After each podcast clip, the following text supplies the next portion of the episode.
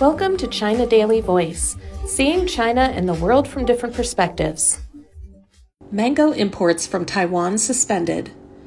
The General Administration of Customs' decision to suspend mango imports from Taiwan to the mainland is a legal, scientific, and standard biosecurity precaution, a spokeswoman for the Taiwan Affairs Office of the State Council said on Monday.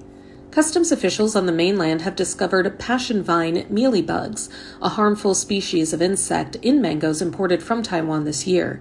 The mealybugs pose a major threat to the mainland's agricultural production and ecological security, spokeswoman Zhu Fenglian said. The discovery led the General Administration of Customs to suspend mango imports from Taiwan indefinitely, starting from Monday.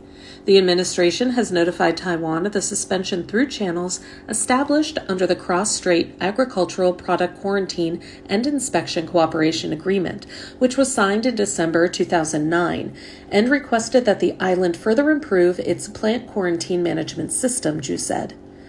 These measures are normal, scientific, and reasonable biosecurity precautions and in line with the mainland's laws, regulations, and standards, she said. That's all for today. This is Stephanie, and for more news and analysis, buy the paper. Until next time.